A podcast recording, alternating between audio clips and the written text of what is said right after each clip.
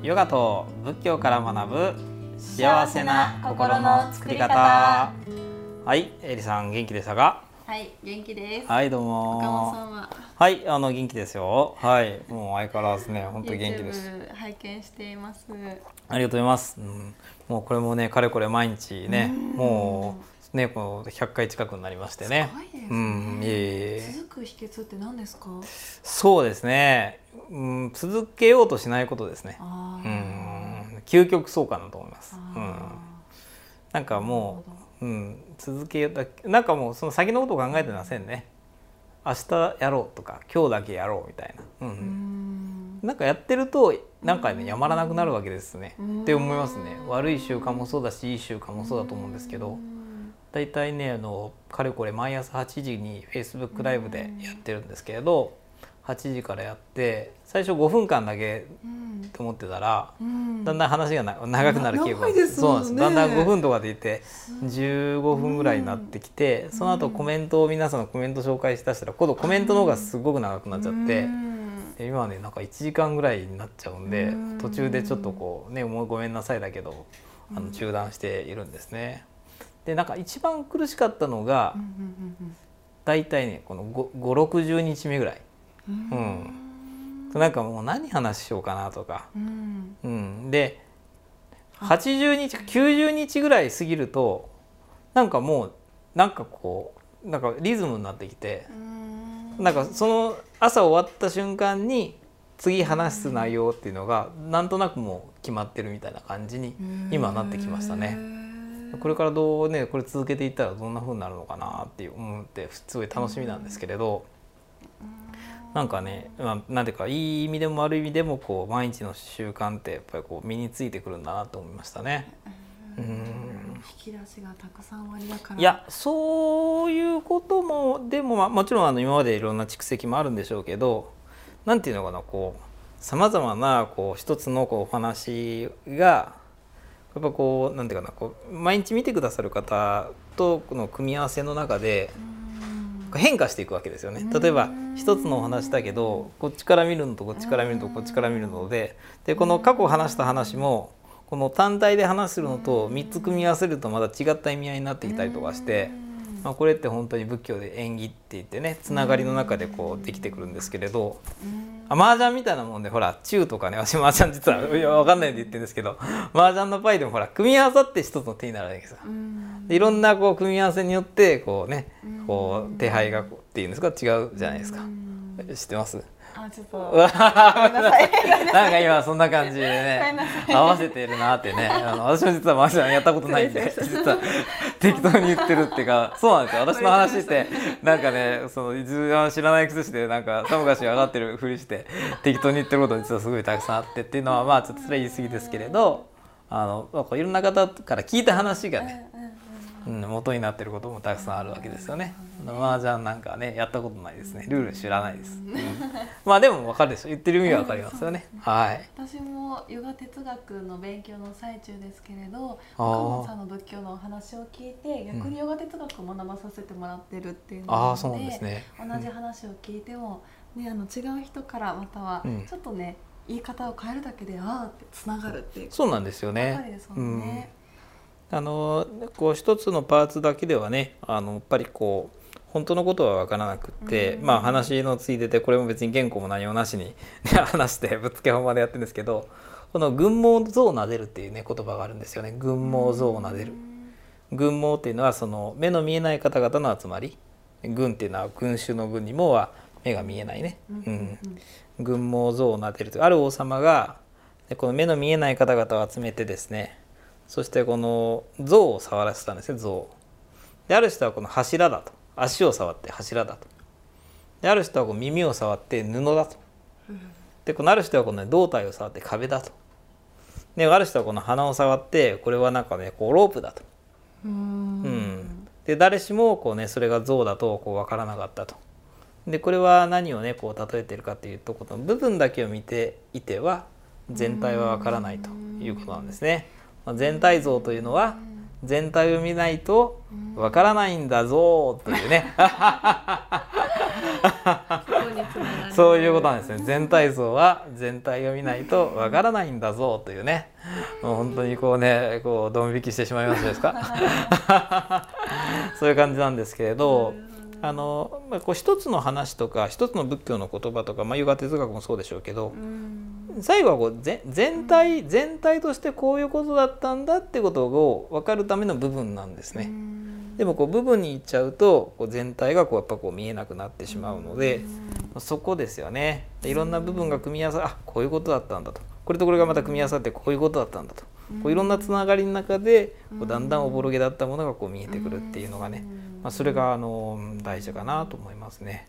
はい、同じ話を聞いても、うんその自分のタイミングによって入ってくる時とあそうですね。入ってこない時もありますしね、そうですね、うん、心の状態によっても違いますからね。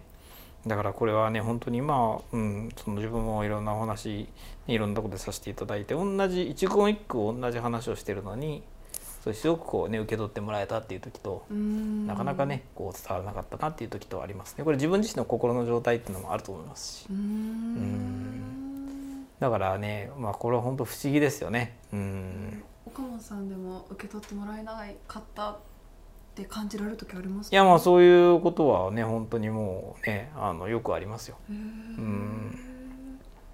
わかんないんですね。だからといって相手が受け取ってないわけでもないんですね。確かに。これ本当にね、うん、うん自分がそう思ってるだけで相手の方は一緒にこう深く受け止められてることもありますしその逆もあって自分はねもうねこう今日は決まったみたいなね。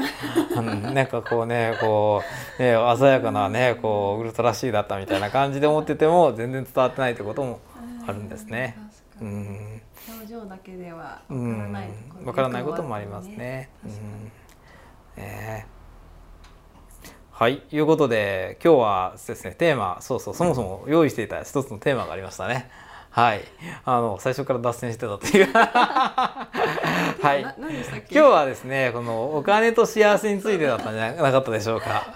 そうはい、忘れてねました。忘れてましたね。はい。エリさんはどうですか？そのお金についてはうん。ねどう思われます？お金っていうものについて、うん、うん。正直本音で。がないと生きていく上で、まあ、生きていけないので大切だなって思う一方で私のだ私がダメなところでもあるんですけれど、うん。ついつい後回しに考えてしまう。あやっぱり私が動ける根源となっているのはやりがいだったりになるんですよね。うん。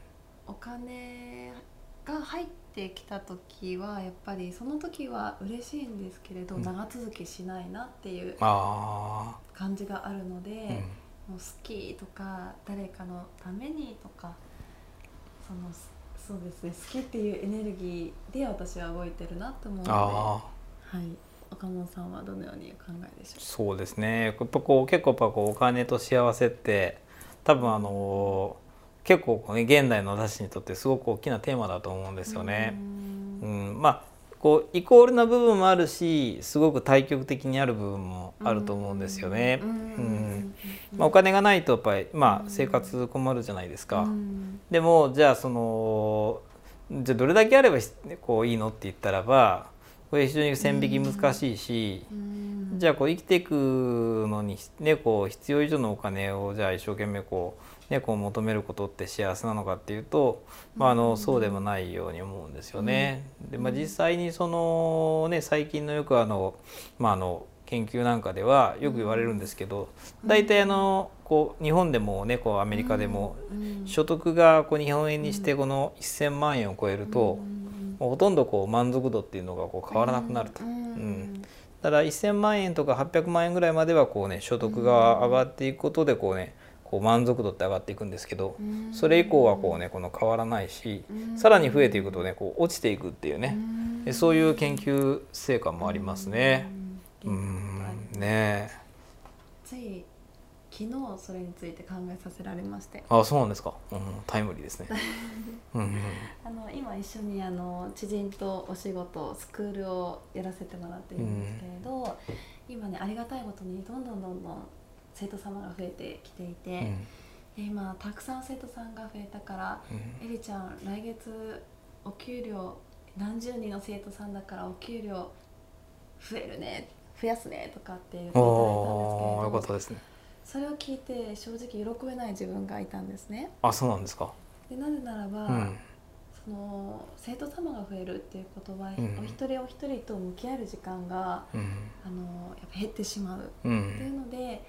でしょう。それあのヨガっていう価値を落としたくなかったんですよね。あやっぱりお一人お一人と丁寧に向き合いたい、うん。自分が届けられるものを最大限お届けしたいっていう気持ちの方があるので、でお断りしたじゃないですけれどやっぱりそこって多分頑固なのかなって思ってあ自分の譲れないもんだっていうことに気づかされて、私はやっぱりお金が欲しいっていうよりもっと本質的なヨガっていうものをお届けして、か世の中に還元したいっていう方が強いんだなっていうことに気づいたのが昨日で。あでもやっぱりその会社一緒にさせてもらっている会社を大きくしないといけない、ーうん。じゃあこの価値提供を価値を下げずに規模を大きくするにはどうしたらいいのかなっていうのを昨日考えていてあの方が自分にとっては大事なんだなって思いました。ーなるほどね。あのえうん。こういうことですか？やはりこう生徒さんの数が増えるからうん当然ながらこう報酬を上げますようんと。だけどエリさんとしてはうん。自分の担当の生徒さんは、ね、これ以上増やさなくていいからお給料上げなくていいんで増やさないでくださいって、まあ、こういうふうに思われたっていう。はい。ああなるほどですね。だから、まあ、エリさんにとってはその報酬よりも生徒さんとこう密な深い関わり合いがこう大事だっていうふうに、うん。まあ、思っていらっしゃるっていうことなんでしょうね。自分では。うん。でもこれを届けないとっていうのも一つのねわがままというか 自分うの、ん。なんですかね。いやまあわがままっていうかねね。何が大事なのかっていうことでしょうね。ううん。んあでもそれは多分あの自分の中でそういうのが気づいてるってことはすごくいやあのいいことだなと思いますよね。逆にそれが分かんないと悲しい結果になってしまう人もあると思うんですよ。本当は生徒さんとこうね、えーこの密な関わり合いが自分にとってすごい生きがいを感じてるんだけどだけど自分はこうお金が欲しいんだって勘違いしちゃうと、そういったものをこう犠牲にしてでそのこう利益とかこのね収入をこう増やす方にこう働いてしまうと気づいたらお金持ちになったんだけど何か違うみたいな、うん、何かこうね心は満たされないというか、まあそういうこともありますよね。うんだからそういう意味では自分が大事なもんって何なのかっていうのが分かっていらっしゃるんでなんかすごいなと思いますね。うん ありがとうございまあでもそれはなかなか気づかないと思いますよ。す。うんね本当。その今だけを見るのではなくって、うんその先をや見た方がいいのかなって思いましたね。うんその瞬間だけを見るとたくさんの生徒様を増やした方がいいってものかもしれないですけど、うん。生徒様のとこれからもずっとつながっていきたいなっていうことまで見据えてうん。ああやっぱり自分の使命ってそこなのかなって思いましたね。多分ねでもこれはいろんな方もねそのジレンマっていうかそういうのにこう悩まれるところじゃないかなと思う。私もいろんなやっぱりこう会社の経営者の方とかね、あのお話しすると例えばですねラーメン屋さんのこうん。う親父さんが自分はこうねもうねこの一杯に魂を込めて作ってでお客さんがこうね美味しそうに食べる姿がこうねもう生きがいだと。だけどもこの店を大きくして、ね、このチェーン店をこう増やしていきたいっていうそういうなんていうかこう夢や願望もあると。だけどこのこう規模を拡大してしまうと直接自分が作って出せないから、うん、教育しなきゃいけないしみたいな。そうすると味が落ちると。そうすると、ね、以前のようなあの、ね、こう喜びをこう、ね、なかなか感じられないとかってありますよね。うん。そういうことってすごくお金とか事業を大きくしていくっていうこととその人がその仕事を通してこう得てる喜びっていうのがこうなんかこうねこうやってこう重なってる時はすごく頑張りますけどこうとこう離れていくとねどっちどっちが幸せなんだろうかみたいな感じになっちゃいますよね。うん。それを想像しました。う昨日。んもっといただいている。でもうん。自分の満足度ってどうなんだろうっていうのを昨日考えていて。うん。でもそれってあのお世話になってる社うん。長さんのことを考えると、うん。それとねやっぱり反する。ではどうしたらいいのかなって、うん。ここねあの小学校の頃かな。中学校の頃かな。この国語の教科書にこういう話があっててそれをねすごく今でも心にこう焼き付いてるんですね。ううんん、でちょっとこうねこう記憶なんでうろ覚えだから正しいかどうか分かりませんけど動物園のねこのこのお猿さんが車掌でこう運転する列車っていうのがあってで猿の車掌の列車でこう大人気だったんですよ。でそこに子どもたちがこう乗っていくとこのね車両がどんどんこう増えていくわけなんですね。うん、人気だから。うんでこの車両が増えるたびにそのねお猿さんにも人気が集まりますからだからこのご褒美の餌が増えていくわけです。ううん。んところがですねある時そのお猿さんがどんなにご褒美を与えてもその車掌さんをこうやらなくなっちゃったんですね。うん。うん。で人間たちはこうねまあ所詮猿のち浅知恵だと。こんだけ餌がもらえるなんてねないのにと。なんでねやらないんだっていうふうにこうまあ思ったんですけれどそのお猿の車掌さんはですねこのねだんだんだんだんこのねこの列車の車両がこう増えていくと最後どうなったかっていうと自分が先頭なのにこう最後尾がですね目の前にあるわけですね。うん。増えていくから。うん。うん。でそのお猿の車掌さんは自分がこのね出発といって先頭をこう切ってえー走っていくことがこの知ることの喜びだったのにえーいつの間にかねえー自分はねこのね一番後部の車両の後に来ているとこれがもう全然ねこのね楽しくないと。いうことでやめてしまったと。まあこういうね車掌さんの気持ちをお猿の車掌さんの気持ちを誰も知る者はいなかったっていうねそういう話がですね小中学校どっちかな？小学校6年生ぐらいだからの国語の方にね出てたのをですね未だに覚えてるんですね。でこの時にやっぱりね今の話とこう思ってダブったのがやっぱこうもらえる報酬とやりがいっていうのは必ずしも一致しないんだなっていうのをね思いましたね。うん、お猿さんは餌が欲しかったんじゃなくて先頭を切ってこう走ってるというこの何ていうかこう充実感が楽しかったっていうことですよね。うん。だからまあ今日の話何でしたっけ？幸せ？幸せとお金。ですけどそうだからなんかインセンティブって言いますけどねそういう経済的な報酬とそしてこのやりがいや充実度っていうのは必ずしもこう一致するとこじゃないっていうことですね。っていうところはちゃんとやっぱ分かってないといけないかなって思いました。はい、ということでねうん心の栄養って何なんだろうってそうですたまね。に振り返るのもいいなって思います。そうですね。そこちゃんとやっぱこう分かってないと、ううんん、大事なものをやっぱりこうね犠牲にしてしまうことはありますよね。うん、はい、いうことで、はい、どうぞ。では、えー、私 YouTube エリオがやっていますのでよろしければ見てください。はい、私あのブッダの教えを学ぼう Facebook ページで毎朝8時からライブ配信しています。えーぜひそちらもご覧ください。どうもありがとうございました。ありがとうございました